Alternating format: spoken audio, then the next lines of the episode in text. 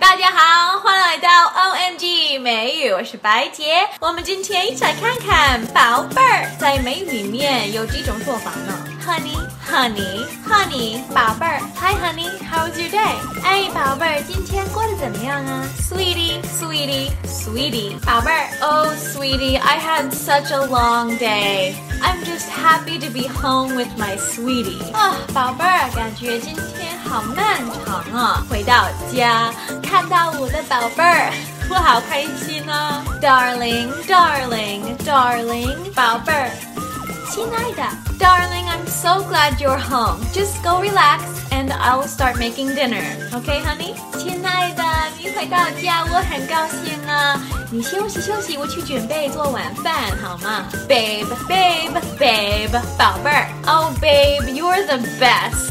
啊，宝贝儿，你最好了。好，请评论告诉我，Which name do you use the most? Sweetie, babe, honey, darling.